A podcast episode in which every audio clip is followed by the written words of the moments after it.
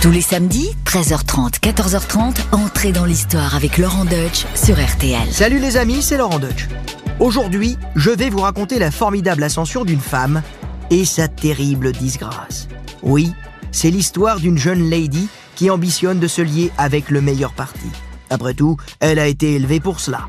Elle réussit au-delà de toute espérance, car elle va attirer l'attention du roi d'Angleterre qui tombe fou amoureux d'elle. Pour faire de cette femme aux yeux envoûtants sa reine, le roi sera prêt à tout.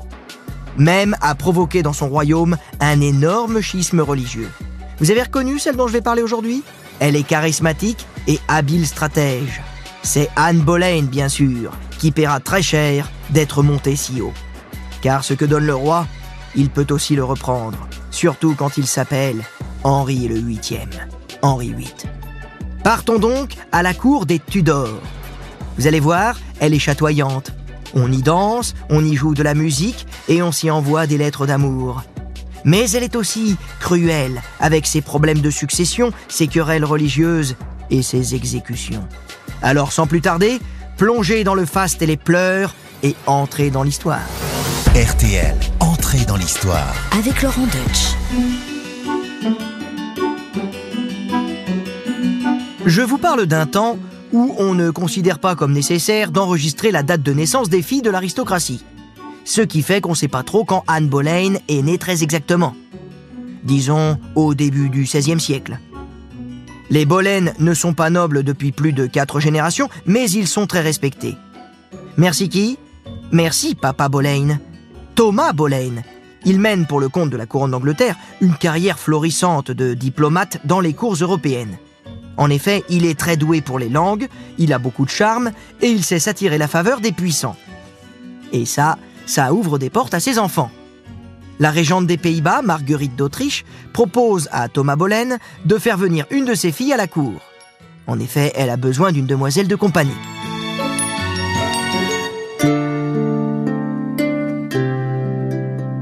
Ce sera donc Anne, sa cadette, plutôt que Marie, son aînée, que Thomas Boleyn décide d'envoyer à Bruxelles en 1513.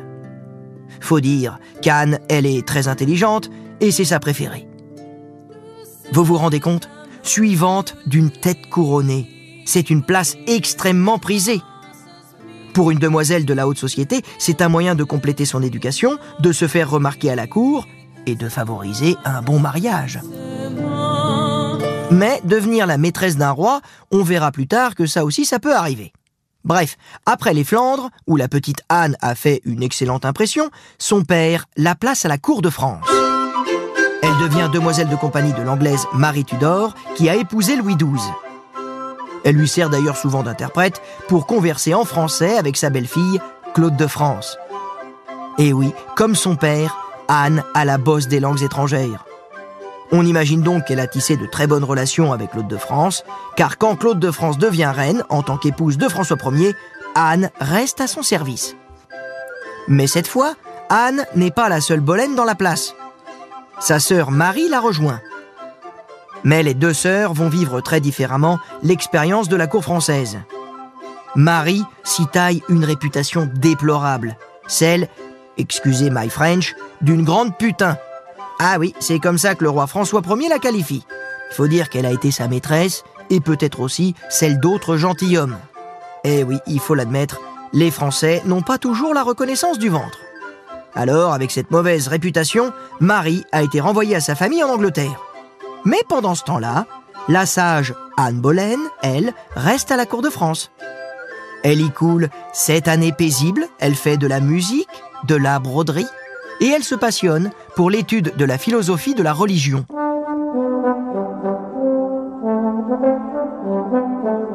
Elle a fait les Flandres, elle a fait la France, elle commence à avoir un CV conséquent. Assez pour que son père la rappelle en Angleterre en 1522. Elle est sans doute en âge de se marier.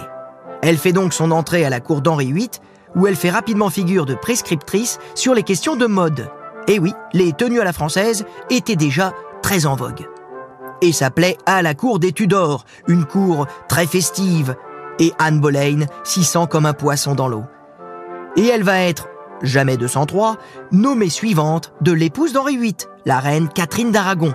Elle ne manque pas d'admirateurs. On dit qu'elle est adorable, joyeuse, gracieuse, vive, qu'elle a de la verve, qu'elle a de l'esprit, qu'elle rayonne lorsqu'elle chante, lorsqu'elle joue d'un instrument, quand elle danse, quand elle converse. Bref, elle est la personnification même du charisme et du charme, bien qu'elle ne soit pas considérée comme incroyablement jolie. Et oui, ses cheveux bruns et son teint assez bronzé ne sont pas favorisés dans les canons de l'époque. Chacun s'accorde cependant sur le fait qu'elle a des yeux superbes, sombres et profonds.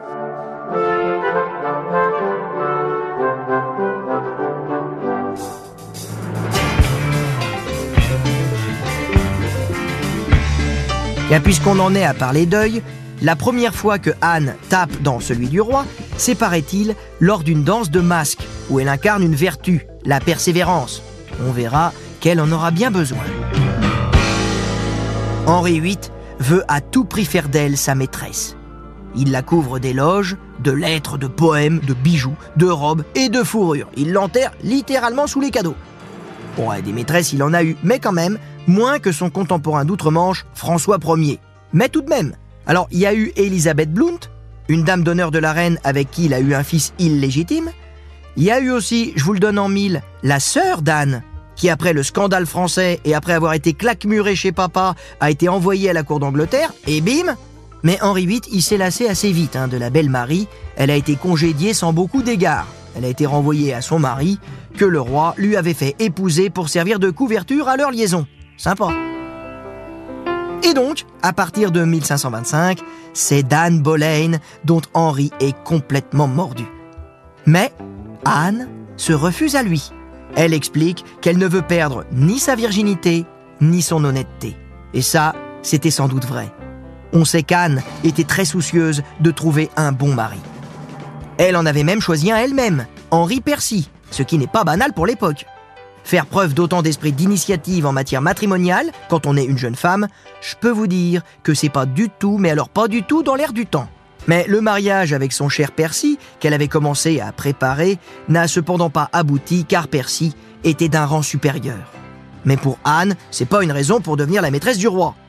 Elle quitte d'ailleurs la cour pour ne plus subir les assiduités d'Henri VIII. Mais euh, vous savez, à l'époque, on n'envoie pas bouler le roi comme ça. Elle continue donc de répondre à ses courriers enflammés. Elle essaie de le calmer un petit peu, mais elle peut pas euh, briser là. Mais petit à petit, et on le voit dans les lettres qu'on connaît d'elle, eh bien on se rend compte que progressivement, elle est tombée sous le charme du roi. Faut dire, on peut la comprendre.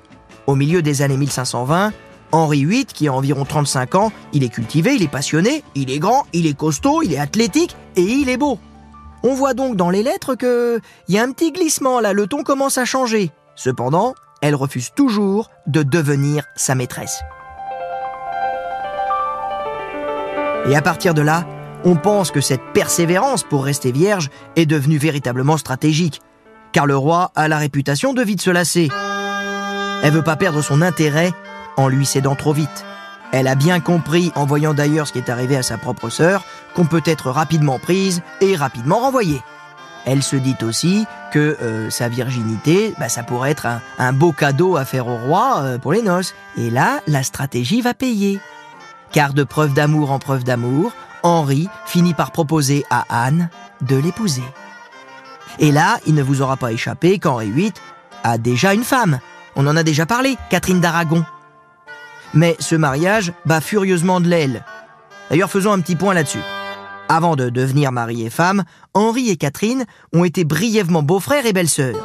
Oui, Catherine, princesse venue d'Espagne, avait initialement épousé Arthur Tudor, le grand frère d'Henri. Mais ce dernier n'a pas survécu, il est mort à 15 ans d'une grave maladie.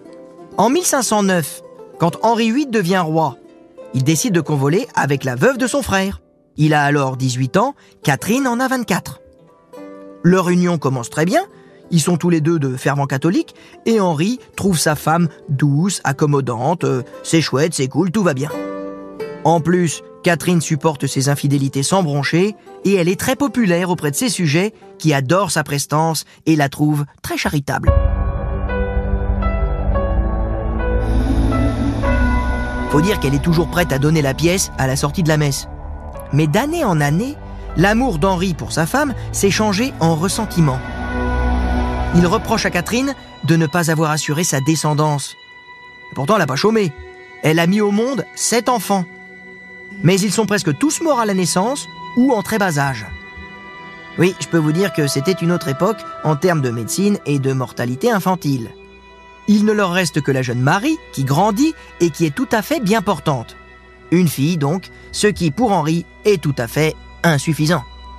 Alors pourtant en Angleterre, il n'y a pas de loi salique qui interdit aux femmes de briguer le pouvoir suprême, donc sa fille Marie pourrait lui succéder, et en plus Henri a beaucoup d'affection pour cet enfant qui a toujours été très précoce intellectuellement, mais le roi ne veut pas céder la couronne à un membre du sexe féminin. Oui, misogynie quand tu nous tiens. Henri veut un gars, il veut un mâle. Alors on sait qu'il a pensé un temps choisir pour successeur désigné son fils illégitime, mais il y a renoncé. Il veut un fils né dans les sacrements du mariage. Et ce fils tant espéré, Henri va peu à peu se convaincre que ce n'est pas avec Catherine qu'il pourra l'avoir. Déjà, Catherine n'est plus toute jeune. De plus, Henri s'est persuadé que leur union a été maudite par Dieu. Et oui, je vous ai dit qu'Henri avait épousé la veuve de son frère. Eh ben ça, c'est pas autorisé par le droit canonique. À moins que le mariage avec le frère en question n'ait jamais été consommé. Au moment où Henri courtisait Catherine, les obstacles avaient été levés en bonne et due forme. Catherine avait juré qu'elle n'avait jamais fait la chose avec Arthur, qui d'ailleurs était très jeune au moment où elle l'a épousé, et qui était vite tombé malade. Donc ça pouvait passer. Et ainsi, le pape avait signé une dispense papale pour autoriser le couple à convoler. Henri et Catherine se sont donc mariés dans le bonheur. Henri a rencontré la pétillante Anne, et il se débarrasserait bien de la vieille Catherine, un peu comme on se débarrasserait bien de vieilles paires de chaussettes toutes trouées. Et maintenant, ça l'arrangerait bien que le Saint-Siège décide que ce premier mariage était finalement contraire aux lois de l'Église.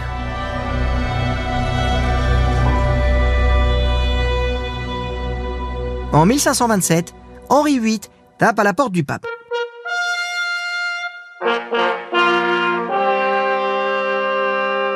Bonjour, monsieur le pape. J'aimerais faire annuler mon mariage, car je pense qu'il aurait jamais dû être validé par la papauté il y a 18 ans. Hein On est d'accord Vous êtes d'accord On est, euh, on annule Hein C'est fini, on recommence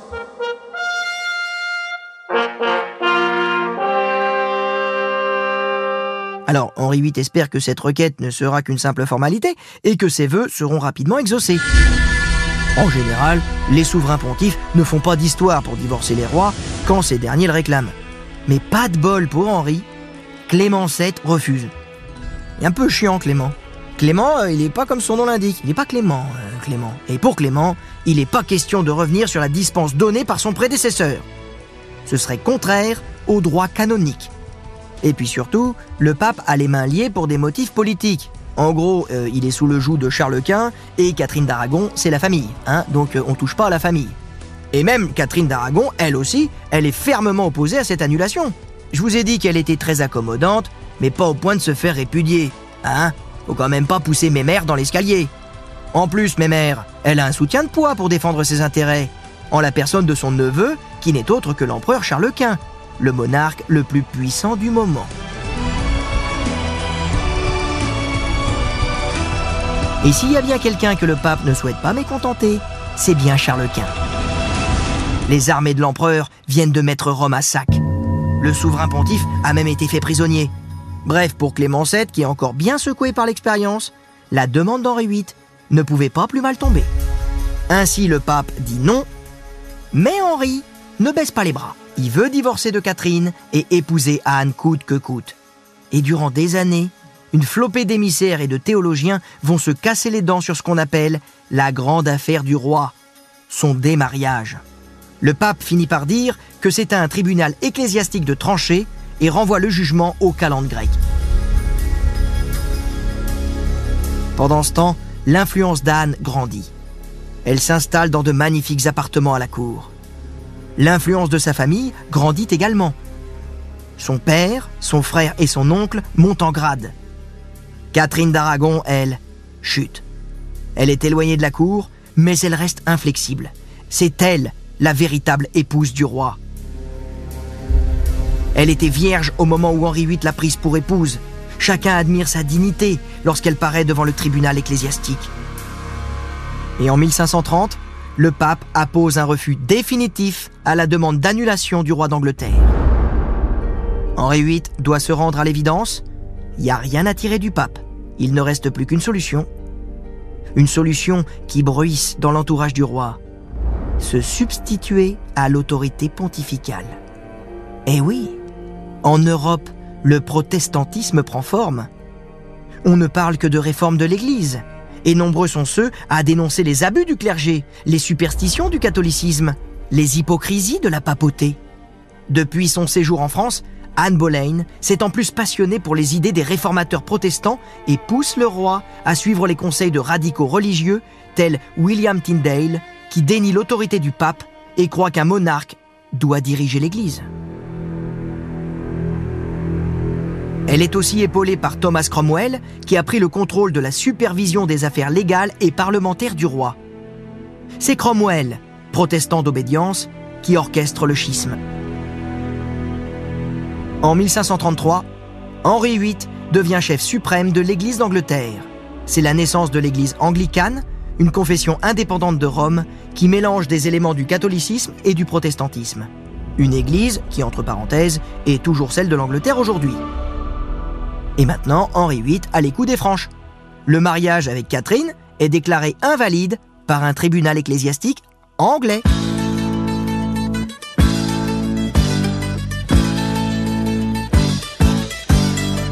Et ainsi, le mariage d'Anne et Henri peut être officialisé. Anne Boleyn est couronnée le 1er juin 1533 à l'abbaye de Westminster. Pour elle, qui a longtemps attendu cet instant, c'est une consécration. Elle est reine d'Angleterre.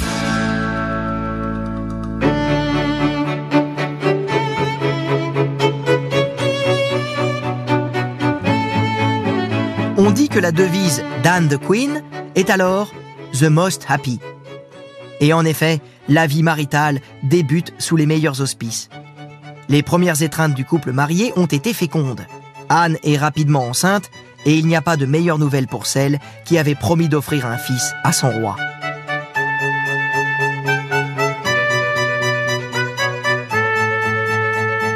Elle accouche en septembre d'un bébé vigoureux, en bonne santé, roux comme Henri, un beau poupon, mais hélas, c'est une fille. Henri ne cache pas son immense déception face à cet enfant qu'il appelle Elisabeth. Et là, je vous le dis, c'est le début de la fin. À partir de là, la relation d'Henri VIII et la reine Anne va se déliter. Vite. Même très vite, si l'on considère le nombre d'années qu'ils ont attendu pour être unis. Henri va rapidement prendre Anne en grippe, car elle ne répond pas à ses espérances.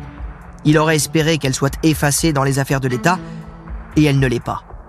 Elle a ses propres opinions sur les questions religieuses. On a du mal à estimer son degré d'adhésion au protestantisme, mais en tout cas, elle est sans doute plus protestante que le roi. Un roi qui n'hésite pas à la tromper et qui voudrait qu'elle accepte sans sourciller, comme le faisait Catherine d'Aragon. Mais les infidélités de son époux déclenchent chez la reine des crises de colère, puis de tristesse. Bref, ce qu'Henri aimait chez Anne quand ils étaient fiancés, c'est-à-dire euh, son caractère affirmé, eh bien ça lui plaît plus maintenant, depuis qu'ils sont mariés. Et il aurait surtout voulu qu'Anne lui donne rapidement un fils. Mais la deuxième grossesse de la reine, en 1534, se solde par une fausse couche. En 1535, la mauvaise ambiance entre les époux est observée. À l'ambassadeur de France, Anne raconte qu'elle se sent épiée, guettée dans chacun de ses faux pas. Elle ne s'est pas fait que des amis parmi les membres du gouvernement de son mari. Elle est vue comme une intrigante, une usurpatrice, on lui impute la responsabilité de certaines mesures tyranniques de son époux, notamment l'exécution du lord chancelier Thomas More, qui a refusé de prêter serment à l'acte de suprématie du roi sur le pape. Elle s'est aussi aliénée Thomas Cromwell, qui était son plus fidèle soutien, car elle est en franche opposition avec lui sur ce qui doit être fait avec l'argent et les biens des monastères confisqués par le roi. Elle plaide pour que ce trésor soit reversé à des actions caritatives, lui pour qu'il enrichisse le trésor du roi. Anne, surtout, n'a jamais complètement effacé le souvenir de l'ex-reine adorée. Et justement, Catherine d'Aragon meurt le 7 janvier 1536, probablement d'un cancer. Au moment des funérailles, la reine Anne fait une nouvelle fausse couche. Cette fois en plus, c'était un garçon. Décidément, le sort s'acharne. Et vous commencez à connaître Henri VIII. Superstitieux comme il est, on imagine qu'il a dû voir là un signe de Dieu dans cette fausse couche. Et vous vous souvenez de ce qui s'est passé lorsqu'Henri a cru que son premier mariage était maudit par Dieu? Il est tombé amoureux d'une suivante de sa femme. Et qu'est-ce qui se passe maintenant qu'il pense que son deuxième mariage est maudit par Dieu? Eh bien, il tombe amoureux d'une nouvelle suivante de sa femme. Voilà Jane Seymour, qui fait son entrée dans l'échiquier.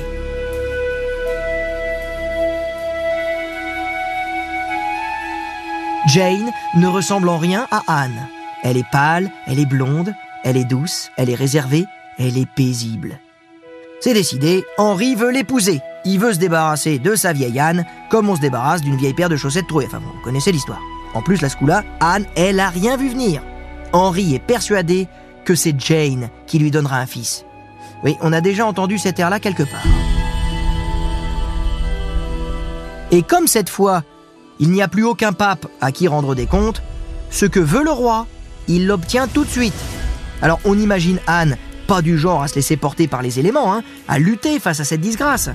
Mais les moments où elle manifeste de la colère alternent avec des moments où elle essaie de se faire la plus discrète possible pour essayer de satisfaire le roi. Mais la machine implacable est enclenchée. Quand on perd l'affection d'Henri VIII, on ne la regagne pas. Et on veut éliminer Anne du paysage le plus vite possible.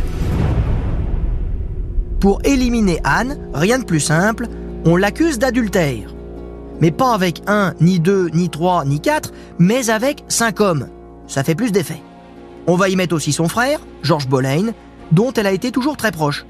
Et là, je vous le dis tout de suite, il n'y a pas le moindre début de preuve qui puisse faire penser qu'il puisse y avoir un fond de vérité dans ces accusations. Et entre nous, vu la pression des dernières années pour conserver l'amour du roi, on imagine mal Anne Boleyn, qui s'est toujours montrée plutôt chaste, aller bagnoder dans le lit de son frère ou avec une flopée d'amants. Et quand bien même elle en aurait eu envie, les risques encourus l'auraient certainement arrêté. Et oui, un roi a tous les droits d'être infidèle, sa femme n'en a aucun.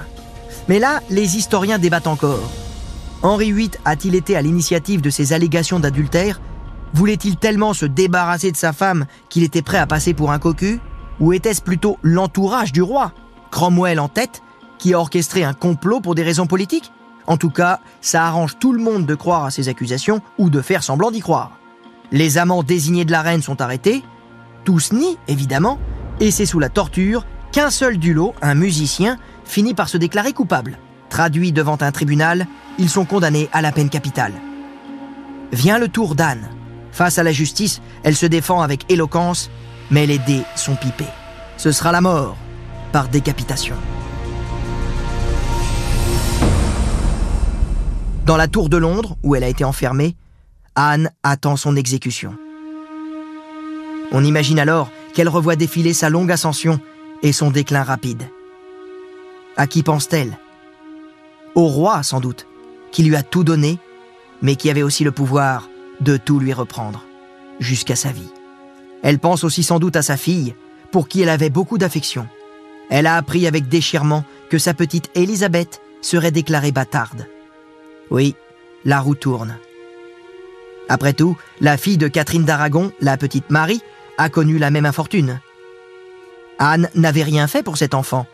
Elle avait même encouragé le roi à s'en détourner et l'exclure de sa filiation légitime. Parce que Anne voulait tellement effacer l'héritage de Catherine. Ah, Catherine. On imagine qu'Anne pense aussi à Catherine. Elle la détestait. Chaque jour, elle a espéré la mort de cette idole. Peut-être comprend-elle maintenant qu'elle n'aura fait que poursuivre le même destin que cette reine réprouvée. Anne revit peut-être aussi avec nostalgie ses jeux d'enfance avec sa fratrie. Elle pleure sans doute sur son frère Georges qui vient d'être exécuté et qu'elle suivra dans la tombe. Elle n'a pas revu la belle Marie depuis que celle-ci a épousé un roturier. Peut-être envie-t-elle maintenant un peu cette sœur qui n'a jamais été vraiment aimée du roi, mais qui, elle au moins, gardera sa tête. Elle attend. Elle a peur sans doute mais elle ne perd pas son côté bravache. Elle plaisante même avec son geôlier. Elle assure qu'elle a le cou si fin que le bourreau aura à peine à forcer sur la lame.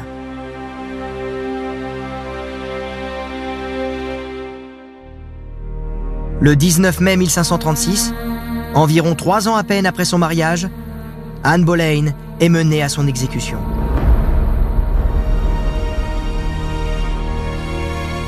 Elle porte sa petite coiffe française habituelle. Face à un peuple anglais sans doute impressionné d'assister à la première exécution d'une reine de son histoire, elle affronte ses derniers instants avec une grande dignité. Elle pardonne au bourreau et elle demande à ce que chacun prie pour elle. Pour porter le coup fatal, elle a choisi l'épée, plus élégante et plus précise que la hache. L'épée frappe. Onze jours plus tard, Henri VIII épouse Jane Seymour. Et là, on pourrait baisser le rideau. Anne Boleyn est morte, Henri s'est remarié. Voilà, tout est mal qui finit mal pour Anne Boleyn. Mais vous vous posez sans doute encore des questions. Henri VIII aura-t-il enfin ce fils légitime pour lequel il a sacrifié deux femmes? Eh bien oui. Sonné au bois, résonné musette, Jane Seymour met au monde un petit garçon en 1537, mais elle ne survit pas à son post-accouchement. Alors on espère que ça va s'arrêter là, que Henri, qui a maintenant 46 ans, va désormais se tenir éloigné des affaires maritales et profiter de son veuvage pour faire du macramé. Rien n'est plus faux. Il se lasse vite de ses femmes, mais aussi de la solitude. Il va donc se remarier. Pas une, pas deux, mais trois fois. Rien que ça. Sa quatrième femme, Anne de Clèves, il la destitue rapidement. Pourquoi? Parce qu'il la trouve moche. Bon, ben là, on peut pas lutter. On peut dire cependant qu'elle a eu plus de chance que la cinquième femme de la liste, Catherine Howard, qui elle finit aussi exécutée pour adultère. La sixième épouse, Catherine Parr, réalise quant à elle un exploit hallucinant, hein, elle réalise le par pour les golfeurs, et ce par, c'est de survivre à son mari. Oui, Henri VIII meurt, j'ai envie de dire euh, enfin pour ces dames, en 1547, sans avoir engendré de nouveaux enfants. Pied de nez à l'histoire, Édouard VI, le fils tant désiré, meurt à 15 ans d'une infection pulmonaire. Donc ce sont les filles qu'Henri VIII, leur père, avait écartées du trône, qui se tailleront finalement dans l'histoire la part du lion. La fille de Catherine d'Aragon restaurera un temps le catholicisme et gagnera le surnom peu flatteur mais mythique de Bloody Mary. De quoi s'enivrer. Puis ce sera au tour d'Élisabeth, Élisabeth Ier, la fille d'Anne Boleyn, qui régnera 44 ans dans une ère de prospérité considérée comme l'âge d'or de l'histoire de l'Angleterre. Et en voyant la destinée exceptionnelle de cette reine, que je vous ai d'ailleurs raconté dans un précédent épisode d'entrée dans l'histoire, on se dit qu'on aurait aimé se glisser dans la tour de Londres où Anne Boleyn attendait la mort et lui faire savoir, lui dire Anne, tu as perdu, mais ta fille te vengera. RTL, entrée dans l'histoire. Avec Laurent Deutsch. Anne Boleyn, mais quel personnage fascinant. Et pour en parler, j'ai de la chance. Euh, je suis accompagné de Cédric Michon. Bonjour Cédric. Bonjour. Alors je vous présente rapidement. Vous êtes professeur à l'université de Rennes et vous venez de publier une biographie euh, sur Henri VIII. Henri VIII, la démesure au pouvoir chez Perrin. Donc évidemment, vous connaissez bien Anne Boleyn. Et alors justement, dans, dans, ce récit, euh, qu'est-ce que je n'aurais pas dit sur elle? Écoutez, euh, vous n'avez rien omis à proprement parler, mais vous, vous êtes passé assez rapidement sur un, aspect qui me paraît très intéressant, qui est la question du mécénat. Sur les, reines de la Renaissance ou les princesses de la Renaissance, on évoque souvent la dimension politique. On peut penser à, à Elisabeth Ier, dont vous avez parlé dans une émission précédente, à Catherine de Médicis. Et puis, euh, on laisse souvent de côté ce qui fait d'elles les égales, voire des personnes qui, au, au, sein de la cour, sont plus importants que les hommes, et c'est la question du mécénat, et notamment du mécénat intellectuel. Et Anne Boleyn, vous avez évoqué son séjour à la cour de Marguerite, et puis ensuite son séjour à la cour de France, et au cours de ces deux séjours qui ont duré presque une dizaine d'années dans, en Europe continentale, on va dire, Anne Boleyn acquiert une, stature, une stature intellectuelle qui donne l'impression que lorsqu'elle revient à la cour d'Angleterre, que la cour d'Angleterre est, un peu une cour arriérée. Euh, en tout cas, une cour qui n'est pas encore au niveau international des grandes cours italiennes ou des grandes cours euh, françaises. Et peut-être le plus important, c'est son rapport à la religion, puisque la Renaissance est une euh, période au cours de laquelle le questionnement religieux est extrêmement euh, important. Euh, on connaît la réforme de Luther, hein, de Martin Luther, à partir de, de 1517, mais la, solution de la rupture avec l'Église catholique n'est pas la seule solution qui est adoptée, et notamment à la cour de France, il y a un courant qu'on appelle l'évangélisme. Et l'évangélisme, c'est un courant réformateur de l'Église catholique qui n'entend pas rompre avec la papauté, mais qui entend par un retour aux Écritures saintes, euh, promouvoir une réforme en fait de cette Église catholique. Et dans un contexte où Henri VIII vient de rompre avec la papauté pour pouvoir obtenir et décider l'annulation de son mariage avec Catherine d'Aragon, Anne Boleyn va être en position de pousser ses pions en matière de sensibilité religieuse. Et de ce point de vue-là, Anne Boleyn introduit d'une certaine manière, à la cour d'Angleterre, cet euh, évangélisme français, alors qui n'est pas que français, mais qui est très largement français, elle l'introduit en revenant avec euh, sans doute euh, quelques ouvrages, notamment d'un théologien qui s'appelle Lefebvre d'Étaples, qui est bien oublié aujourd'hui, mais qui est quasiment du niveau de Martin Luther à l'époque.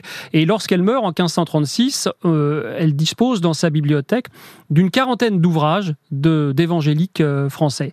Et donc c'est elle qui à sa manière, va encourager Henri VIII dans sa réforme de l'Église d'Angleterre, qui débouche ensuite sur la rupture avec la papauté et ensuite sur euh, l'anglicanisme au cours du règne de sa fille euh, Élisabeth Ier. C'est quand même assez incroyable. On est en train de comparer et de lier le terme d'évangélisme avec Anne Boleyn. Pour tous ceux qui ont vu la série, là, les Tudors, où elle est comparée à une prostituée, à une dépravée, à quelqu'un qui n'est pas du tout prête pour, euh, pour gouverner. là, ça remet quand même sacrément les pendules à l'heure. Mais Anne Boleyn, finalement, eh bien, elle, elle, elle mérite une grande place dans l'histoire, et ce pour de bonnes raisons, et non pas pour une légende noire d'une dépravée, d'une prostituée. Cédric, Anne Boleyn, est-ce qu'elle mérite véritablement sa place dans l'histoire, ou est-ce que quelque part la légende a pris le pas sur la réalité historique?